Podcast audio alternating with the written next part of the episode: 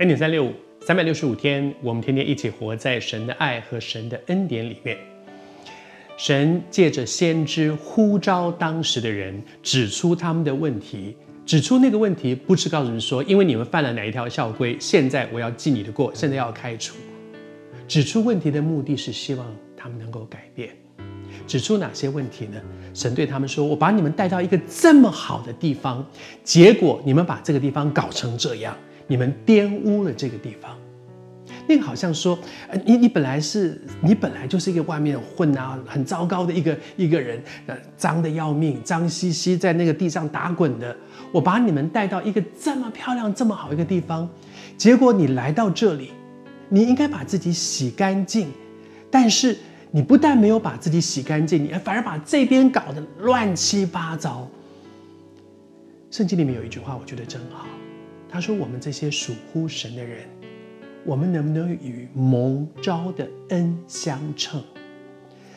上帝给我们这么大的一个恩典，把我这个原来死在罪恶过犯当中的人带进上帝的祝福里。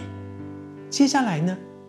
我能不能够有一个与蒙召的恩相称的？不一样的新的一个生活，也许有时候我们会说有有有啊有啊，我也有去聚会啊，我有空做都有去哦，我偶尔也读读圣经啊，有啦有啦有啦，我都有奉献，我有捐钱，我有奉献。但是你知道，上帝要的根本就不是这些，上帝在乎的哪里是我们有没有捐献？上帝在乎的我们不是我们有没有一些宗教的形式。他更在乎的是我的生命里面有没有，因为他给我一个新的生命，我也可以活出一个不一样的生活来，而不是一个外在的宗教的形式。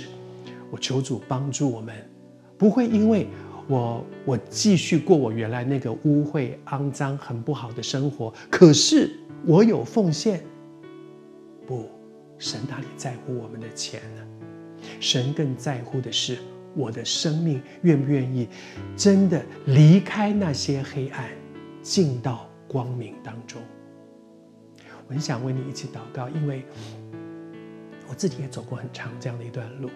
一方面，我很感恩，我我我享受上帝的祝福，我要他祝福我啊，祝福我的身体，祝福我的工作，祝福我的爱情，祝福我的钱财，我很享受这些。另外一方面，我却不想改变我的生活，我继续过我的那个破坏我的婚姻、破坏我的工作，我在职场上一塌糊涂，人际关系不好。我要过我原来的生活，却希望有一个全新的祝福。但愿我们都能够像，好像圣经里面所说的，成为一个属乎神的儿女，享受上帝的恩典。但是我愿意生命被改变，与蒙召的恩相称。